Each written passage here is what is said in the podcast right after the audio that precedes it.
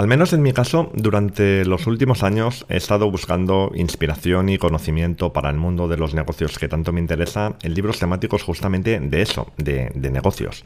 Y tengo que decirte que después de varias decenas de lecturas he llegado a algunas conclusiones que hoy voy a compartir contigo. Si te llama el mundo del emprendimiento, cosa que no me extrañaría nada si estás escuchando este programa y también te gusta leer, seguramente algunos de estos títulos te resulten bastante familiares. ¿Quién se ha llevado mi queso? Padre rico, padre pobre, el libro negro del emprendedor, el método Lean Startup, finanzas para emprendedores, el arte de la guerra, el código del dinero, los siete hábitos de la gente altamente efectiva. La lista es interminable y desde luego creo firmemente que es muy recomendable leer un buen número de libros de, de esta temática si te interesa el emprendimiento. Pero lo que hoy te quiero decir es que no hace falta que te los leas todos. Porque al final, si una cosa está clara, es que ninguno de ellos te va a dar una fórmula mágica que te hará rico sin esfuerzo o sin riesgo. No voy a ser yo quien te diga que para emprender no hace falta talento. Algo de talento hay que tener, pero es que algo de talento tenemos todos. Y al final, todo es más sencillo de lo que parece. Emprender es vender. Simplemente eso. Si vendes, hay negocio. Si no vendes, no hay negocio. Y para vender solo hace falta o mucho dinero o mucha imaginación. Prometo desde ya dedicar un programa a la imaginación porque es un tema fascinante. Pero ahora, para ir abriendo boca, vamos a ver cómo podemos extraer valiosas lecciones de los lugares o libros más insospechados. Vamos a hacer un viaje a la Edad Media y vamos a ver qué podemos aprender de Don Quijote y Sancho Panza. Estoy seguro que no solo te sorprenderá, sino que probablemente será un conocimiento más útil que cualquiera que puedas extraer de un libro de negocios convencional. Utopical.com presenta y dirige Jair Barragán. Miguel de Cervantes Saavedra nació el 29 de septiembre de 1547 y era conocido como el Manco de Lepanto. Pero como esto no es un podcast de literatura, estos datos nos importan una mierda, así que puedes olvidarlos. Seguramente le conoces por ser el autor de El ingenioso hidalgo Don Quijote de la Mancha. Don Quijote realmente es un matadillo llamado Alonso Quijano, que eh, es un soñador que pasa noches enteras leyendo novelas de caballería, hasta que un día decide dejar de ser un espectador del éxito ajeno de otros caballeros para ser él mismo el protagonista. Entonces empieza a buscar aventuras, pero por desgracia, sencillamente no sucede nada. Don Quijote sabe por las novelas que ha leído que todo caballero ha de tener una señora por la que luchar. Como no la tiene, elegirá a una campesina cualquiera y la llamará Dulcinea del Toboso. Más adelante, cuando Don Quijote va en busca del mago Frestón, se encuentra con Sancho Panza, un campesino gordito que a partir de ese momento cabalgará a su lado montado en un asno en calidad de escudero.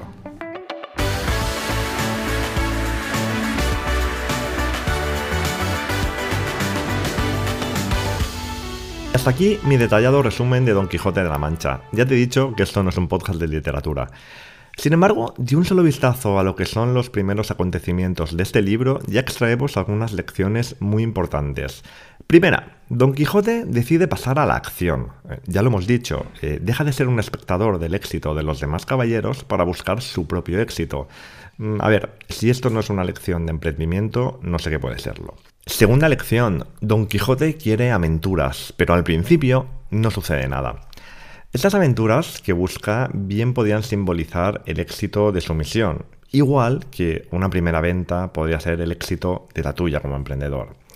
Pero Don Quijote no se da por vencido. Don Quijote lo que hace es encontrar un motivo. Un motivo en este caso llamado Dulcinea. Y tú deberías hacer lo mismo cuando buscas tu primera venta. Tu Dulcinea tiene que ser el motivo por el cual te levantas cada mañana, con ilusión y con energía. Tiene que ser el motivo por el cual, cuando caigas, decidas levantarte en lugar de permanecer en el suelo. A ver, podría seguir estableciendo paralelismos de nuestro cómico caballero y el emprendedor medio, pero no voy a hacerlo porque de lo que te quiero hablar es de un recurso literario que aparece por primera vez en la historia de la literatura justamente en esta obra, y es lo que se llama el proceso de sanchificación de Quijote y el proceso de quijotización de Sancho. A diferencia de lo que ocurría en literatura hasta el momento, donde los personajes se mantenían estables durante toda la obra, en este libro ocurre lo contrario.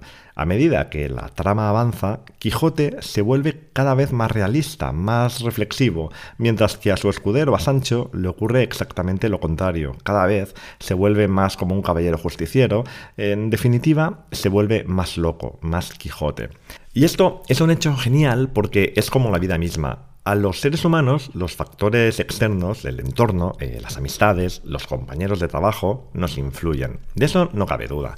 De ahí la importancia enorme de rodearte de gente interesante, de gente que te aporta, de gente de la que se puede aprender, con la que se puede conversar, gente que si te llama por teléfono te da subidón, te alegra. Y tan importante como rodearse de gente interesante es dejar a un lado las malas influencias, que por desgracia están por todas partes. Las que solo se quejan, las que lo ven todo negro, las que solo restan porque recuerda que si pasas mucho tiempo con estas personas, al igual que les ocurre a Sancho y a Quijote, quizá algo se te pegue. Don Quijote de la Mancha es una novela caricaturesca en la que hay mucho humor, y como este podcast siempre tendrá algún resquicio humorístico, me ha parecido buena idea traer a un caballero medieval a un programa de emprendimiento. No sé si los paralelismos que te he contado solo los puedo ver yo, de la misma manera que Don Quijote veía gigantes donde Sancho veía molinos de viento, pero es que en el fondo me da igual, porque la realidad será para ti aquello en lo que tú creas. Por eso te animo a que creas en ti, creas en tu proyecto y simplemente lo hagas realidad. Y ahora vamos a echar unas risas a costa de la mala leche de los demás. De la semana. Para hacer esta sección más atractiva, en esta ocasión os voy a leer dos opiniones de un restaurante. Y lo mejor de todo es que son dos opiniones que estaban juntas, justo una encima de la otra. Si es que lo que os estoy diciendo es verdad, porque sabéis que me lo puedo estar inventando. Venga, vamos con la primera. Dice así, impactante, un sueño, enamorada de este lugar, excelente servicio y atención, comida de un alto nivel, sin muchas más palabras que agregar. Y ahora vamos con la siguiente opinión. Dice así. Una puta mierda. El título no puede ser más claro. Una basura. Me hicieron gastar casi 500 euros en unos platos que estaban como dañados. Quiero una respuesta de inmediato. ¿Qué opináis? ¿Son ciertas las opiniones o me las he inventado? La respuesta mañana en el Instagram de Utopical y no olvides visitar las notas de este programa porque es allí donde este show continúa. En el próximo programa.